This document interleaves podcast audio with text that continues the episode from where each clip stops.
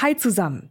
Über 190 Länder gibt es auf unserer Welt und mit ganz vielen davon pflegt Deutschland intensive Handelsbeziehungen. Und genau die möchten wir in diesem Podcast für euch abdecken und drehen den Globus deshalb immer wieder neu.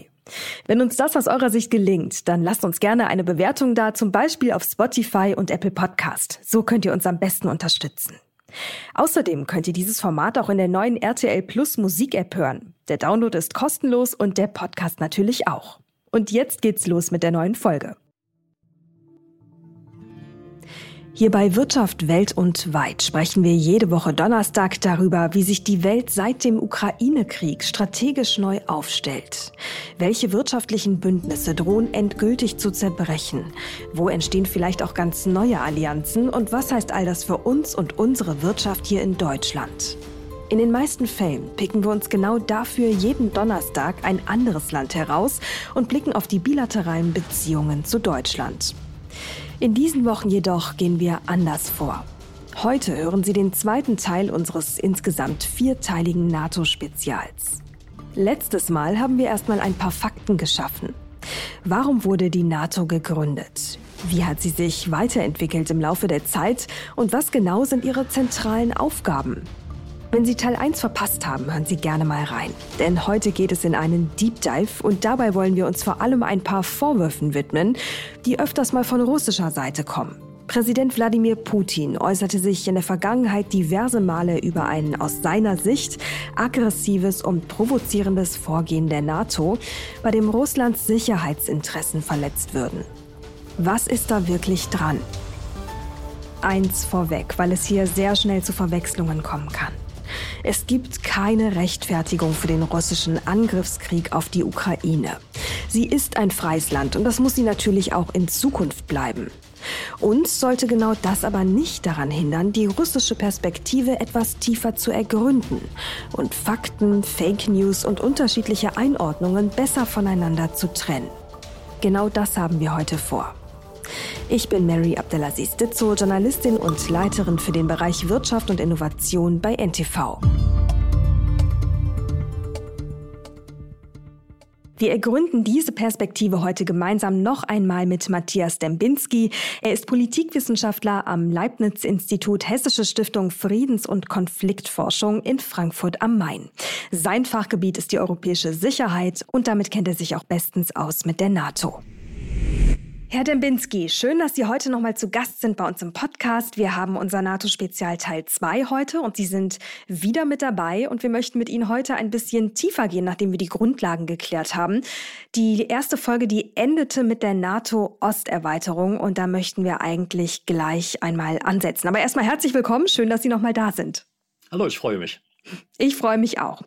Thema NATO-Osterweiterung. Es wird viel darüber gesprochen, ähm, oft auch in einem sehr skeptischen Zusammenhang. Äh, Putin ist derjenige, der oft von der ähm, Osterweiterung spricht, im Sinne von Verrat, im Sinne von wir sind betrogen worden. Er bezieht sich da immer auf Genscher, der, der damalige Außenminister, der gesagt haben soll, ähm, keine weitere Ausdehnung nach Osten. Das hat er meiner Recherche nach auch gesagt. Es gibt auch ein Video dazu. Nun ist uns aber ja auch allen bewusst mittlerweile, es gab ja ganz, ganz viele Berichte dazu zu Kriegsbeginn, dass er keine offizielle Befugnis hatte. Deswegen meine erste Frage an Sie. In diesem Wissen, dass er keine offizielle Befugnis hatte, warum hält Putin so daran fest? Ähm, er hält natürlich heute daran fest, äh, um, um seine Gegnerschaft zur NATO zu legitimieren. Ähm, allerdings muss man auch sagen, damals im Kontext der Verhandlungen über die deutsche Wiedervereinigung haben tatsächlich Außenminister Genscher, aber auch der amerikanische Außenminister Baker gegenüber Gorbatschow mündliche Zusagen gemacht, nämlich, dass sich die NATO nicht ausdehnen werde. Das bezog sich damals vor allen Dingen in erster Linie auf Ostdeutschland. Denn es ging ja, wie gesagt, um die deutsche Wiedervereinigung und damit die Frage, würde die NATO, wenn sie weiter besteht und sich nicht ebenfalls wie der Warschauer Pakt auflöst, würde die NATO dann auch in Ostdeutschland präsent sein und in welcher Form. Und hier war die Zusage, wie gesagt, die NATO werde sich nicht erweitern. Allerdings ähm, galt das implizit auch für ganz Europa. Äh, das musste Gorbatschow so verstehen und er hat es auch so verstanden. Die Frage, ob Äh, ja, und ich meine, Genscher hat es ja auch genau so ähm, formuliert. Also nicht nur in Bezug auf die DDR, also auf Ostdeutschland, sondern wirklich ähm, auf ganz Europa bezogen. Wirklich auf ganz Europa bezogen und von NATO-Osterweiterung, wie wir sie später erlebt haben, war damals ja noch überhaupt keine Rede. Also von daher hat er das natürlich bezogen auf ganz Europa. Nun gibt es diese Aussage von Genscher ja auch auf Video und die Audiospur davon, die blenden wir jetzt mal kurz ein. Wir waren uns einig, dass äh, nicht die Absicht besteht, das NATO-Verteidigungsgebiet auszudehnen nach Osten. Das gilt übrigens nicht nur in Bezug auf die DDR, die wir da nicht einverleiben wollen, sondern das gilt ganz generell. Es gibt unter Zeithistorikern einen erbitterten Streit darüber, ob das bedeutet, dass der Westen Zusagen äh, gebrochen hat, ob er äh, Russland hintergangen hat. Ähm, meine Einschätzung ist, a, diese Zusagen, obwohl sie zwar nur mündlich waren und nie schriftlich fixiert worden sind, äh, sie waren bindend. Sie haben auch eine mündliche Zusage, hat eine völkerrechtliche Bindungskraft. B, natürlich bezog sich das nicht nur auf Ostdeutschland, sondern wie Sie gesagt haben, auf ganz Europa. So. Allerdings ähm, hat. Aber vielleicht können wir ganz kurz bei dem Punkt bleiben. Sie sagen bindend. Wa was genau daran war denn dann bindend? Das ist interessant. Ja. Auf welcher Ebene war das bindend? Also bindend war die Zusage, die NATO werde sich nicht erweitern. Äh, äh, eine andere Frage ist, was genau bedeutet das? Und eine zweite Frage ist dann noch, wie sah die wie sah Russland das selber? Wie hat Russland sozusagen denn im Laufe der nächsten Jahre ähm, selber das Verhältnis zur NATO organisiert. Und hier, glaube ich, ist eine, ein Datum ähm, sehr wichtig. Die NATO hat gesagt,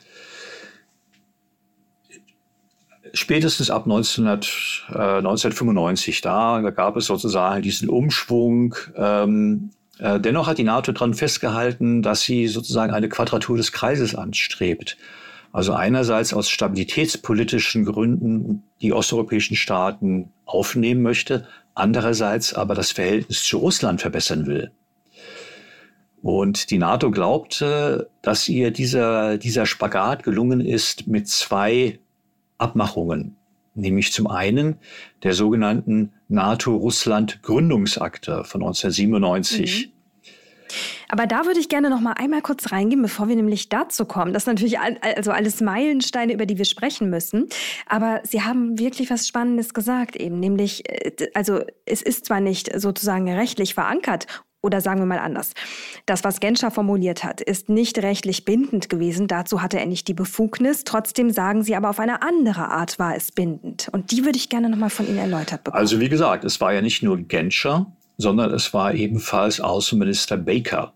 Ähm, es gab sozusagen eine Reihe von Gesprächen, ähm, die der, dem damaligen äh, Präsidenten der noch Sowjetunion, Gorbatschow, vermittelten, die NATO werde sich nicht ausdehnen. Hm. Und er musste diese Zusage als solche verstehen äh, und hat sie als solche verstanden. Auch da gibt es eine gewisse Grauzone, Interpretationsspielräume. Aber die meisten Völkerrechtler gehen eigentlich davon aus, dass derartige mündliche Zusagen äh, äh, auch eine Bindungskraft im völkerrechtlichen Sinne erzeugen. Ähm, eine Frage, die sich anschließt. Wie konnte eigentlich aus einer Haltung, auch im weiteren Zeitverlauf, von einem Herrn Gorbatschow, der offensichtlich überhaupt gar kein Problem in der NATO gesehen hat, also zumindest nicht in der Form, wie Putin es tut, und dann eben einem Putin, der sich sehr angegriffen fühlt. Wie konnte das passieren von der Entwicklung her? Was hat sich denn da verändert innerhalb der Zeit? Das Verhältnis zwischen NATO und Russland war zunächst ein freundliches. Beide hatten ausgemacht in einer Reihe von Grundsatzdokumenten, ähm, hatten ausgemacht, sich auf die Hand versprochen, dass sie alles tun werden, um aus Europa ein Kontinent des Friedens zu machen ohne Gräben ähm, einen geeinten Kontinent. Und sie hatten ausgemacht, dass die Grundlage dafür auch Demokratie sein sollte und die Grundlage auch sein sollte die gleiche Souveränität von Staaten. Und Russland hatte schon in der, in der sogenannten Pariser Charta von 1990, also einem Grund, Grundlagendokument der späteren USZE, auch zugestanden, ähm, dass alle Staaten das Recht auf eine freie Bündniswahl haben sollten. Also Zunächst einmal war dieses Verhältnis scheinbar sehr harmonisch. Ähm, das änderte sich oder trübte sich ein, äh, wie schon erwähnt, so um den Zeitraum, Zeitraum 1995 herum ungefähr, als die NATO die Entscheidung im Grundsatz traf, sich öffnen zu wollen. Dass sie sagte, wir nehmen neue Mitgliedstaaten auf, einfach deshalb, um Stabilität zu exportieren. Die NATO hat auch immer gesagt, davon profitiert Russland letztlich ja auch. Denn wenn es friedliche Nachbarn, stabile Nachbarn an seiner Grenze hat, dann ist das letztlich auch ein, ein Sicherheitsgewinn für Russland selber. Na, aber das so. müssen Sie auch nochmal erklären, weil ich meine, die NATO war ja letzten Endes ein Verteidigungsbündnis ähm, gegenüber der Sowjetunion. Die gab es ja dann nicht mehr. Und wenn Sie jetzt sagen, es wurden weitere Staaten ähm, aufgenommen von der NATO und Russland müsste sich damit ja auch sicherer fühlen, dann ist da natürlich ähm, ähm in gewisser Form eine ähm, Ambivalenz enthalten, denn Russland war ja die Sowjetunion. Und wie kann sich Russland denn dann sicher fühlen als ehemalige Sowjetunion? Sie haben vollkommen recht. Dieser Prozess war außerordentlich ambivalent und Russland Russland konnte sozusagen ihn als, ein, als, eine, als, eine, als eine Maßnahme interpretieren, die die russische Sicherheit beeinträchtigt. Die NATO hatte damals gesagt, ähm, wir sind gar nicht mehr ein kollektives äh, Verteidigungsbündnis. Wir haben unseren Charakter gewandelt. Wir schieben in Zukunft ganz andere Aspekte in den Vordergrund unserer Politik. Nämlich einmal den Aspekt der gemeinsamen Sicherheit, und zum anderen den Aspekt sozusagen eines Akteurs, der auf Krisenmanagement und Stabilitätsexport setzt. Und wenn man, wenn man es aber so sieht, wenn man es so sieht, dann, und die Diskussion gab es ja, dann hätte ja Russland auch Teil der NATO werden können. Das wäre doch irgendwie logisch gewesen, oder? Das wäre in der Tat logisch gewesen und in der Tat gab es eine derartige Diskussion. Ähm, der damalige Außenminister Clinton beispielsweise hat sich durchaus offen gezeigt für eine mögliche äh, NATO-Mitgliedschaft Russlands. Das blieb allerdings alles nur hypothetisch, dazu kam es nicht. Russland hat sich darum nie bemüht und sehr wahrscheinlich hätte die NATO Russland auch nicht aufgenommen. Denn Sie haben vollkommen recht, dieses Bündnis blieb ambivalent. Und sein Charakter als kollektives äh, Verteidigungsbündnis mit einer antirussischen Stoßrichtung, das war unterhalb der neuen Rhetorik von Partnerschaft und Stabilitätsexport war das natürlich auch immer noch präsent. Und trotzdem muss man ja auch ähm, sagen, dass Russland selber, Sie haben es eben auch schon erwähnt und ich finde, man kann es nicht oft genug unterstreichen, Russland selber war ja fein damit, dass weitere ähm, Staaten der NATO beigetreten sind. Warum? Warum war, NATO, äh, warum war Russland fein damit? Aus welchem Grund? Russland hat gemerkt, dass ähm, dieser Prozess eigentlich gar nicht mehr aufzuhalten war und hat versucht, Einfluss zu nehmen auf diesen Prozess. Das war einer der Gründe, warum Russland denn sozusagen sich bemüht hat, wieder um ein konstruktives Verhältnis. Ähm, und wie gesagt, ähm, es gab, glaube ich, so zwei Entwicklungen, die Russland diese Position erleichtert haben. Der eine Grund war, die NATO hat tatsächlich ihren Charakter verändert. Wir hatten das in dem letzten Podcast schon einmal angesprochen. Ähm, die NATO nach, nach 1990, da gab es im Grunde nur eine, eine Richtung, nämlich Abbau der militärischen Potenziale, Reduzierung von Nuklearwaffen, Reduzierung von Mobilisierungszeiten, Abbau der kollektiven Verteidigung, Abbau der gemeinsamen integrierten Kommandostruktur. Ähm, das war sozusagen das eine Element. Oder und um, Umorientierung der NATO, der NATO, äh, oder der, der, auch der Rüstungsstruktur der Mitgliedstaaten eher in Richtung auf Out-of-Area-Einsätze und auf äh, Verlegbarkeit in andere Regionen. Also, das war sozusagen das eine Element. Das zweite Element, das war eine, ein neues Partnerschaftsangebot der NATO an Russland. Und dieses Angebot wurde kodifiziert in zwei Grundsatzinstrumenten. Nämlich zum einen dem schon angesprochenen, der schon, angesprochenen NATO-Russland-Gründungsakte. Auch da ging es wieder um die Zusage, beide arbeiten daran, dass Europa ein Kontinent des Friedens wird. Aber die NATO hat auch konkretere Zugeständnisse gemacht, nämlich zum einen, keine Nuklearwaffen in, in den neuen Mitgliedstaaten stationieren zu wollen und zum anderen keine substanziellen Kampftruppen in den neuen Gebieten stationieren zu wollen.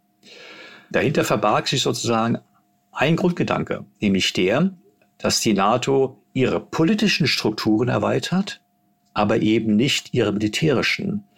Dass also die integrierte Militärstruktur der NATO, ja, das militärische Kernstück, eben nicht nach Osteuropa, äh, Osteuropa erweitert wird.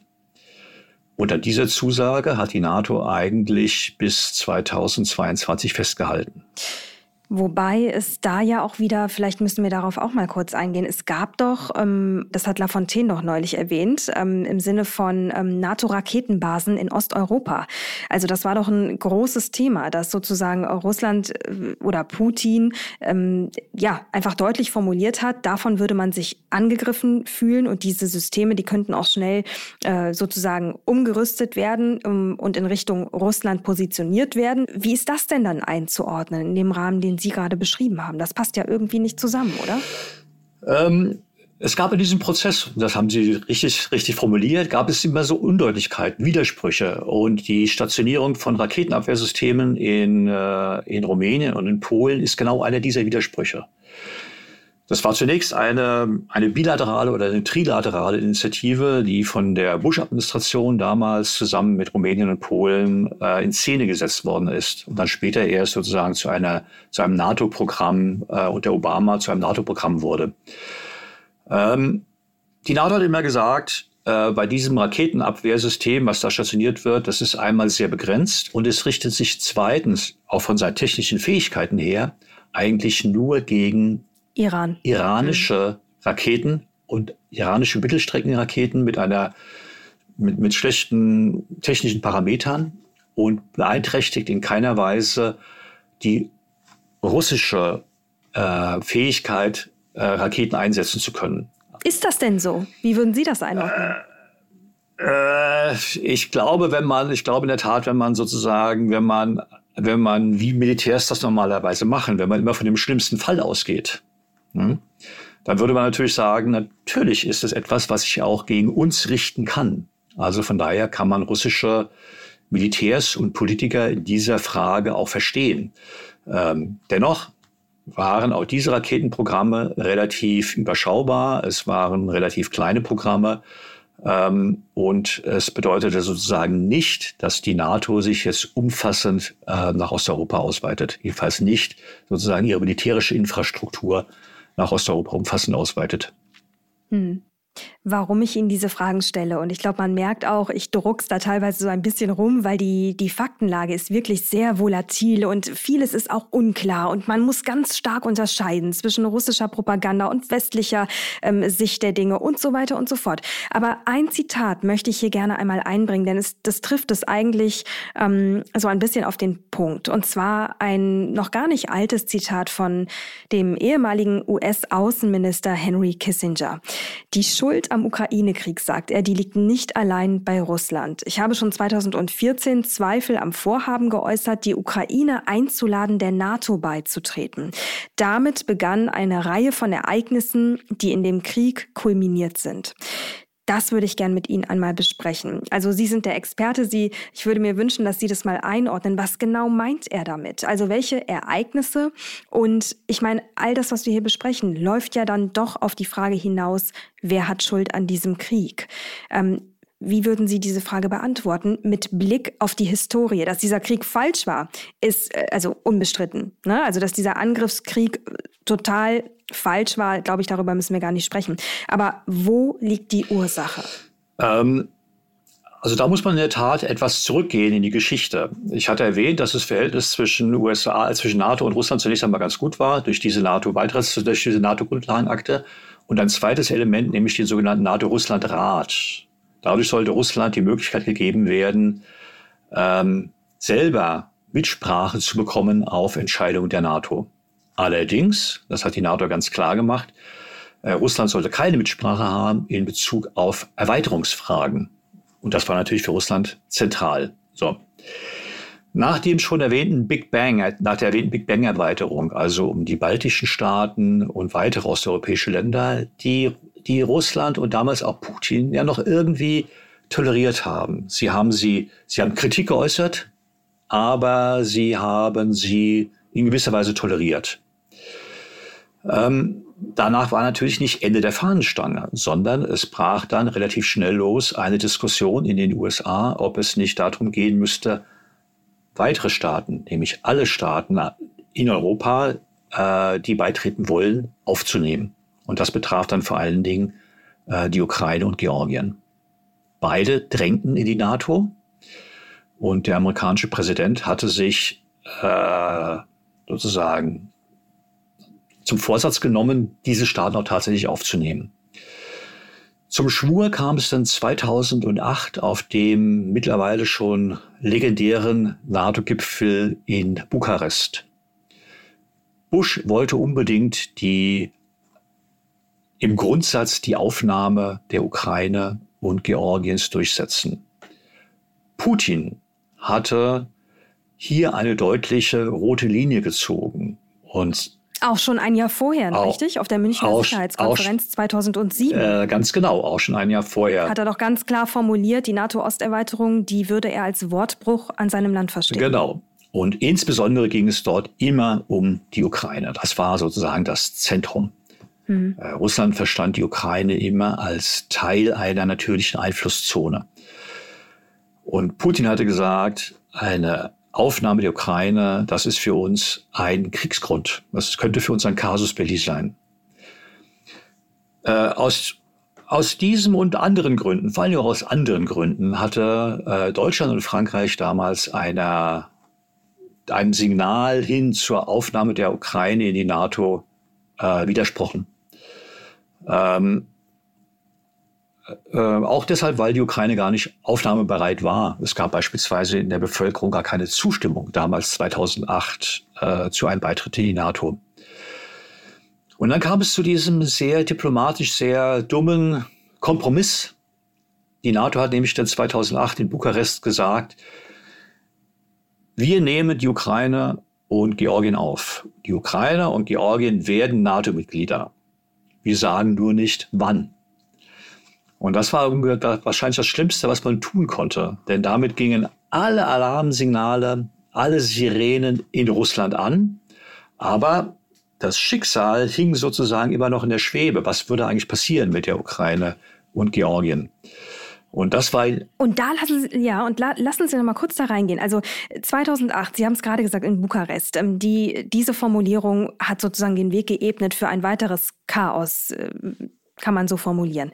Ähm, warum? Warum war es so wichtig, dieses Signal zu setzen? Warum war es so wichtig, aus Sicht des Westens diese ähm, unklar definierte Zusage mit Blick in die Zukunft ähm, für Georgien und die Ukraine zu machen? Was war die Ambition? Also wie gesagt, wichtig war es nicht. Das war ein schlechter Kompromiss zwischen. Aber warum ist, hat man überhaupt einen Kompromiss gemacht? Nun, die NATO hatte ähm, zugesagt. Äh, sie ist grundsätzlich aufnahmebereit für alle europäischen Staaten, die bestimmte Voraussetzungen erfüllen. Ähm, Georgien und Ukraine, die damalige westlich orientierte Ukraine, äh, damals nach der Orangen Revolution äh, und Georgien unter dem Präsidenten Saakashvili, der ebenfalls sehr westlich orientiert war, haben versucht, dieses, dieses Einfallstor, diese Chance zu nutzen und haben ganz massiv in Washington lobbyiert, äh, um sozusagen den Weg in die NATO zu ebnen. Und Präsident Bush, glaube ich, war 2008 auch noch, fühlte er noch sozusagen die Macht der USA und äh, sah noch Gestaltungsmöglichkeiten ähm, und dachte, er könne sozusagen diesen Prozess ähm, des Demokratieexportes ähm, fortsetzen und er könne diese beiden Staaten in sozusagen die westliche Staatengemeinschaft hineinholen. Ähm, also ich glaube, das war sozusagen der, der Hintergrund, die treibende, die, die, die, die, treibende Dynamik hinter diesem Prozess, der halt, wie gesagt, dann Deutschland und Frankreich Widerstand entgegensetzten mit dem Resultat, dass es dann zu diesem sehr schwierigen äh, Kompromiss von Bukarest kam. Mhm, verstehe. Lassen Sie uns noch mal kurz bei 2008 bleiben. Ähm, die Zusage, die vage Zusage des Westens in Bezug auf die Ukraine und Georgien. Und dann, 2008, ist ja noch etwas passiert, wahrscheinlich ja als Reaktion darauf, nämlich der Einmarsch russischer Soldaten in Georgien. Auch da sind die Hintergründe so ein bisschen ungeklärt. Also der unmittelbare, unmittelbare Kriegsauslöser war der georgische äh, Versuch, eine abtrünnige Republik, nämlich Südossetien, mit militärischen Mitteln wieder zurückzuholen. Dort waren auch russische Peacekeeping-Friedenstruppen stationiert ähm, und Russland sah das sofort als einen Vorwand, äh, um sich einzumischen, um sich zu engagieren und um Georgien äh, eine militärische Niederlage beizubringen. Ähm, das war dann in der Tat sozusagen eine auch nochmal ein deutliches Signal Russlands, ähm, dass Moskau nicht gewillt sein werde, einer NATO-Aufnahme Georgiens und der Ukraine einfach so zuzuschauen. Dennoch kam es nach 2008 zu einem Versuch der Wiederannahme, Wiederannäherung zwischen den, zwischen den USA und äh, Russland und der Präsident Obama, der 2008 ins Amt kam. Ähm, es kam zu einem Reset der Beziehungen. Allerdings blieb das Misstrauen bestehen äh, und blieben die Spannungen und die unterschiedlichen Interessen auf beiden Seiten bestehen. Was glauben Sie, warum? Ich glaube, der entscheidende Hintergrund war ein Streit um zwei unterschiedliche Prinzipien, die von Anfang an in der, in diesem Projekt der europäischen Friedensordnung angelegt waren. Nämlich äh, zum einen das Prinzip der, ähm, der gleichen Souveränität und damit auch das Recht jedes einzelnen Staates, seine Bündnismitgliedschaft, seine eigene Zukunft bestimmen zu können. Und zum anderen das Prinzip der gleichen Sicherheit. Die Ukraine, die Georgier und Georgien drängten zum Westen. Äh, und zwar nicht nur in die NATO, sondern ebenfalls in die Europäische Union. Ähm, und Russland interpretierte sagen diese, diesen Wunsch nach Selbstbestimmung immer als etwas, was das Prinzip der gemeinsamen Sicherheit untergräbt, was dann nämlich die NATO näher an die Grenze Russlands bringt. Und dieser Konflikt zwischen sozusagen dem Prinzip der, der gleichen Souveränität und dem russischen Beharren auf Einflusszonen das, glaube ich, liegt dem Konflikt zugrunde, der 2014 zum ersten Mal eskalierte und dann 2020, 2022 zu diesem furchtbaren Krieg führte. Und da würde ich Sie auch bitten, noch mal etwas genauer einzuordnen. Sie haben jetzt schon von der Krim-Annexion gesprochen, 2014. Es gibt eine russische Sichtweise, die da heißt, ähm, die NATO hätte schon Manöver in der Ukraine durchgeführt und das hätte zu Provokationen geführt, also bereits 2014. Was ist denn da dran? Ich glaube, der Hintergrund war ein ganz anderer. Es ging ja bei diesem Streit damals im Vorfeld der Krim-Annexion gar nicht um die NATO, sondern es ging um die Europäische Union. Äh, die Europäische Union hatte der Ukraine ein Assoziationsabkommen angeboten. Das hätte bedeutet, dass die Ukraine sich wirtschaftlich sehr, sehr eng mit Europa verkoppelt und entsprechend die wirtschaftlichen Beziehungen zu Russland herunterfährt. Der damalige Russland, äh, eher auf Russland orientierte Präsident Janukowitsch hat sozusagen im allerletzten Moment äh, die Unterschrift unter das schon ausgehandelte Assoziationsabkommen verweigert. Und das führte dazu, dass die Maidan-Proteste ausbrachen. Die Mehrheit der ukrainischen Bevölkerung sah eigentlich die Zukunft des Landes in Europa, in Westeuropa. Ähm, die Mehrheit hoffte auf, auf eine Demokratie. Ähm, und das führte dann dazu, dass Janukowitsch gestürzt wurde, beziehungsweise das Land verlassen musste.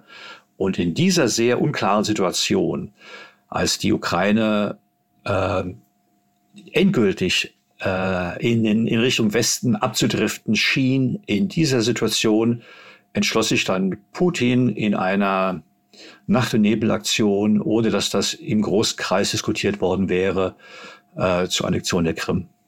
Und wie ging es dann weiter? Ähm, die Krim war annektiert, der Westen hat Sanktionen erlassen, die bezogen sich aber zunächst einmal nur auf Akteure, die an der Annexion der Krim beteiligt waren waren also noch relativ begrenzt.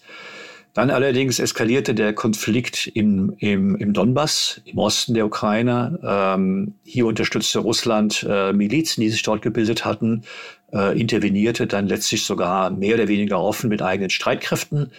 Ähm, und sagen, da, dadurch eskalierte die militärische Eskalation.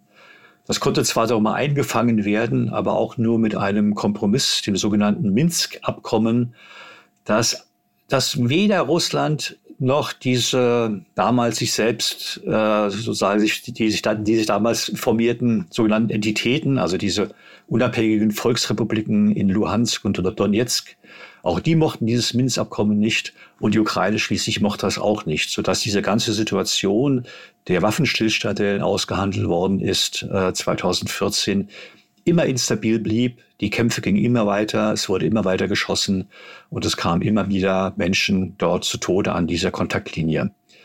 Also die Situation war instabil, ungeklärt und weil sie nie geklärt werden konnte, äh, äh, führte das schließlich in einer zu dieser Situation von 2022, nämlich der russischen oder der Entscheidung Putins. Es war wirklich nur die Entscheidung dieses einen Mannes, ähm, in der Ukraine einzufallen und zu versuchen, die ukrainische Regierung zu stürzen. Wie er dazu kam, warum er sich dazu entschlossen hatte, ich glaube, das wissen wir im Detail immer noch nicht so ganz genau.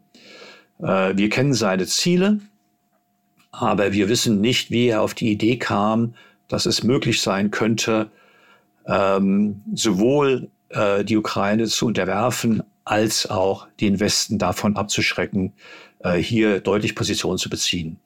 Wie auf diese, wie auf diese Idee kam, das wie gesagt, äh, das werden irgendwann mal äh, die Zeithistoriker herausfinden müssen, wenn die entsprechenden Archive offen sind. Hm.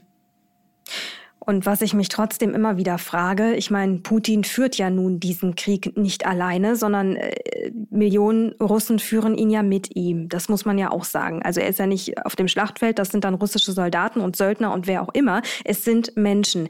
Was genau treibt denn dann diese Menschen in ihrem Mindset an? Also was genau hat denn dann Putin getriggert in diesen Menschen, dass sie bereit sind, nunmehr anderthalb Jahre Krieg in einem anderen Land zu führen? Ich glaube, da gibt es eine Reihe von, von Elementen, die man hier nennen könnte. Das ist natürlich zum einen die staatliche Propaganda. Die ist sehr geschickt. Sie spielten mit, sie spielten mit historischen Momenten, die sozusagen einen Resonanzboden haben in der russischen Bevölkerung. Also etwa dieses Argument, es ginge darum, ähm, ähm, ein Nazi-Regime zu beseitigen in der Ukraine.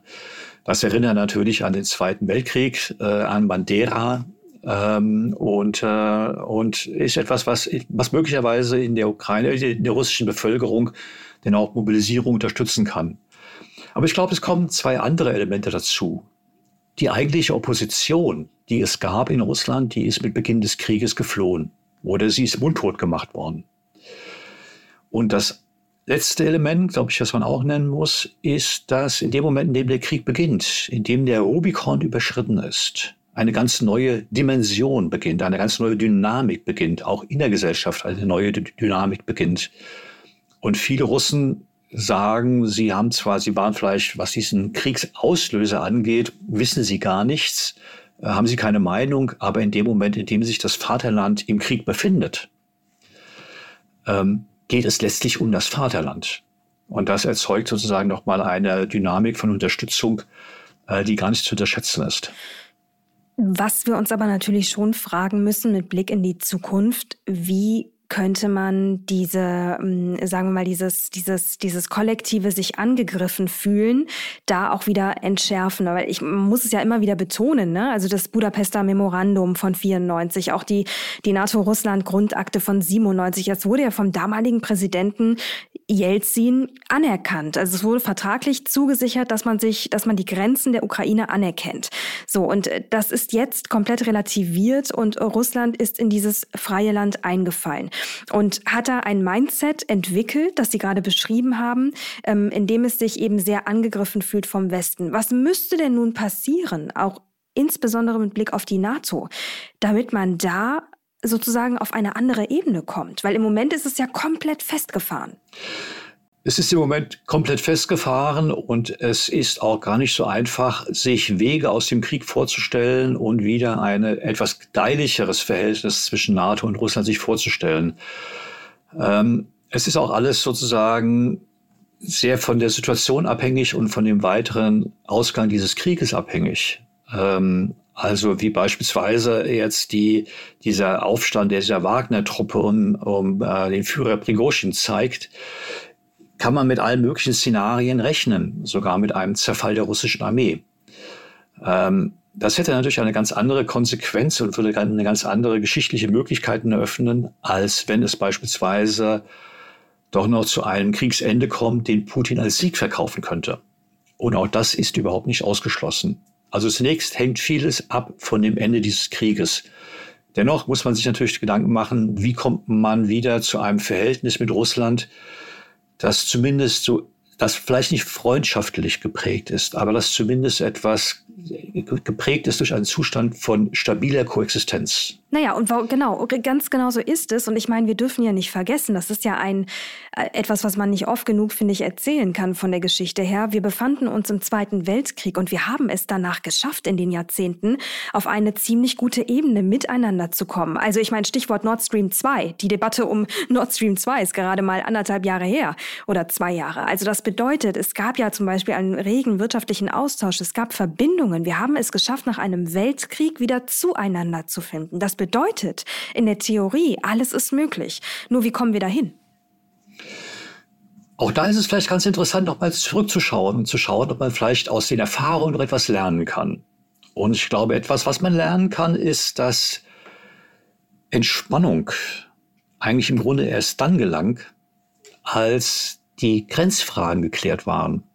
Also als klar war, die Grenze verläuft hier und die Grenze ist nicht verrückbar. Mhm. Und als beide Seiten nicht explizit, aber implizit diese Grenze anerkannt haben. Ähm, das war in, damals im Kalten Krieg, äh, war sozusagen, gelang diese Möglichkeit, gelang ähm, äh, nach der Teilung Berlins. Da war klar gewesen, die Grenze ist fest. Und dann haben irgendwann die beteiligten politischen Akteure die Grenze anerkannt und auf dieser Grundlage angefangen, Spannungspolitik zu betreiben. Also kurzum, wir bräuchten erst einmal feste und akzeptierte Grenzen. Ähm, und da kommt man zurück zu der Frage auch der NATO-Erweiterung und eines möglichen Beitritts der Ukraine zur NATO. Das wird zurzeit intensiv diskutiert. Ähm, die Weichen werden heute schon gestellt, auch wenn ein möglicher Beitritt der Ukraine noch in der Weite in weiter Ferne liegt. Ähm, ein Beitritt hätte erhebliche Risiken, aber er würde zumindest deutlich machen, dass eine feste Grenze etabliert ist. Und dann müsste man hoffen, dass beide Seiten diese Grenzziehung irgendwann anerkennen und auf dieser Grundlage dann zu einem Verhältnis von stabiler Koexistenz kommen und vielleicht wieder so etwas wie Entspannung ähm, dem Aufbau gesellschaftlicher Kontakte, wirtschaftlichem Austausch. Der Weg dorthin ist noch ein weiter und der Weg dorthin ist bestimmt risikoreich und gefährlich. Das ist er ganz sicherlich. Und ähm, ein Beispiel kommt mir auch immer wieder in den Sinn. Da müssen Sie mir jetzt mal sagen, es, also, es klingt extrem absurd und unrealistisch. Aber wenn wir uns überlegen, warum die Europäische Union damals gegründet wurde, das war ja genau das. Also in ihren Ursprüngen wurde ja, wurden Deutschland und Frankreich unter ein Dach gepackt, damit sie nie wieder Krieg gegeneinander führen können. Können wir daraus nicht auch lernen? Also ich weiß, es klingt komplett naiv und absurd. Das wäre die allerbeste Lösung, ähm, aber das hat sozusagen bestimmte Voraussetzungen. Die Ausdö Aussehnung, aus, Entschuldigung, die Aussöhnung zwischen Deutschland und Frankreich gelang deshalb, weil beides Demokratien sind, weil beide gesagt haben, wir akzeptieren den anderen in seiner territorialen Integrität, in den bestehenden Grenzen. Das war die Grundvoraussetzung.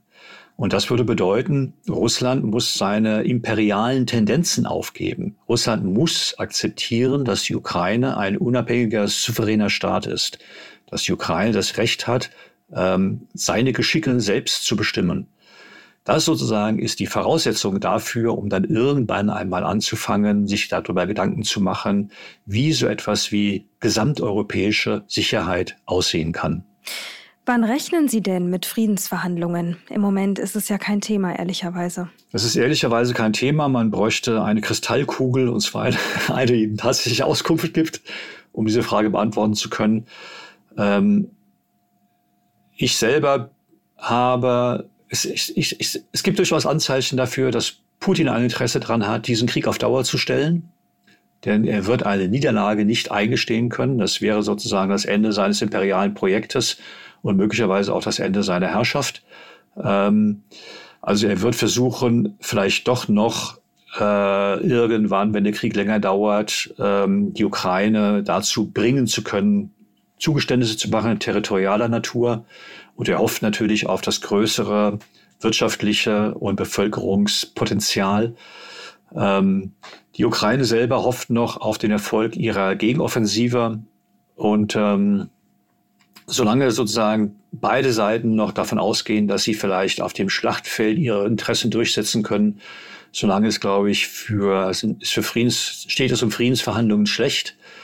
Ähm, und erst dann, wenn es wirklich einen Patt gibt und beide dieses Patt akzeptiert haben und sehen, sie können ihre Ziele nicht mit militärischen Mitteln erreichen, dann gibt es möglicherweise ein Fenster für Verhandlungen.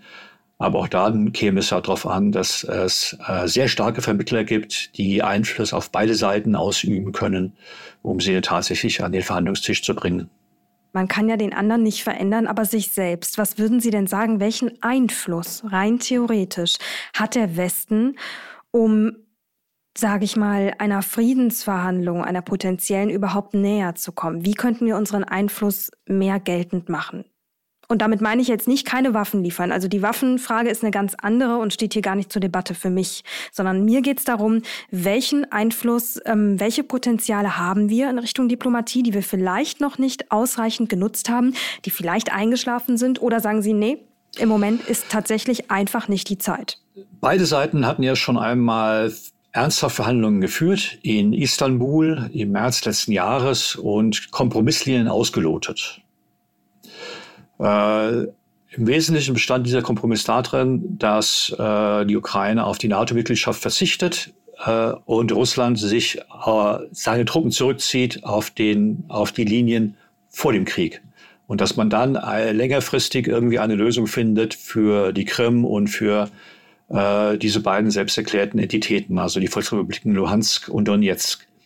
Ob man daran wieder anknüpfen kann, weiß ich nicht. Ähm, auf alle Fälle eine Grundvoraussetzung, damit sowas funktionieren kann, sind Sicherheitsgarantien für die Ukraine. Die Ukraine muss sich sicher fühlen.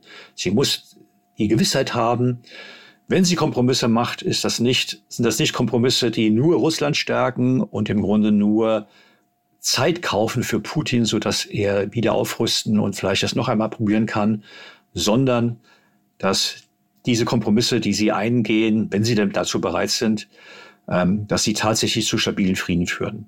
Und ich glaube, hier vor allen Dingen ist der Westen gefordert, dass er der Ukraine feste Sicherheitsgarantien gibt. Aber das ist ja natürlich wieder eine Forderung, also im Grunde, das, was Sie beschreiben, ist ja eine, eine Forderung sozusagen, die dann auch gestellt würde ähm, in Richtung Akzeptanz der russischen Seite. Also dass Russland auch eben das, was Sie gerade beschrieben haben, akzeptiert. Mir geht es jetzt viel mehr darum, haben wir zum jetzigen Zeitpunkt wirklich alles versucht? Haben wir wirklich nicht mehr Handlungsmöglichkeiten als das, was wir gerade tun, um Friedensverhandlungen herbeizuführen? Voraussetzung für, Friedens, für, für Frieden ist ein, ist ein tragfähiger Kompromiss. Und äh, ich kann mir diesen Kompromiss nur vorstellen entlang der Linien, die im März letzten Jahres in Istanbul diskutiert worden sind. Ähm, um dahin zu kommen, bräuchte man wahrscheinlich eine ganze Allianz von Staaten, die sowohl auf die Ukraine als auch auf Russland Einfluss ausüben. Davon äh, gibt es ja ein paar. Es gibt ein paar, aber die agieren sozusagen nebeneinander und zum Teil gegeneinander. Ähm, was bisher wahrscheinlich noch nicht probiert worden ist, was auch überhaupt nicht einfach ist und möglicherweise von vornherein zum Scheitern verurteilt, wäre der Versuch, mit weiteren Staaten ins Gespräch zu kommen, um so eine Friedenslösung sich, sich vorzustellen.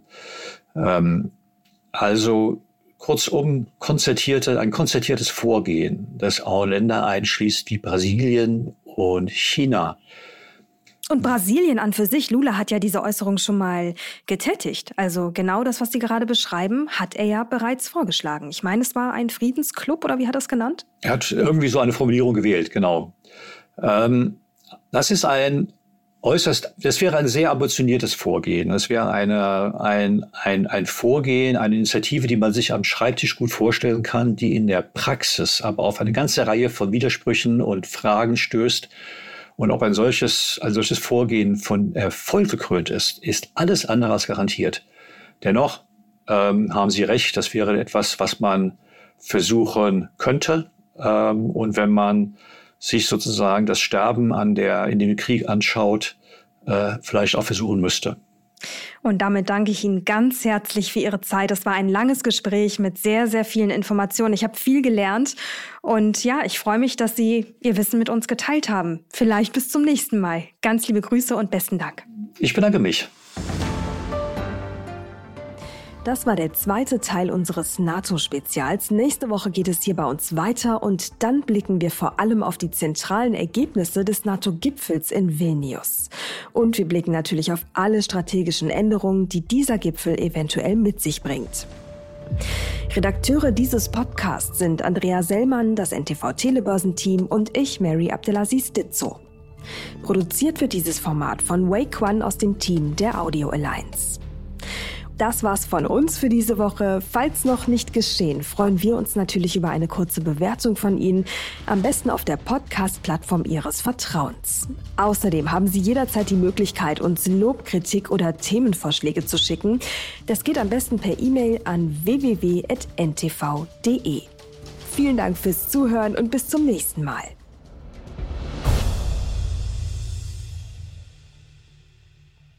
Dieser Podcast ist eine Produktion der Audio Alliance.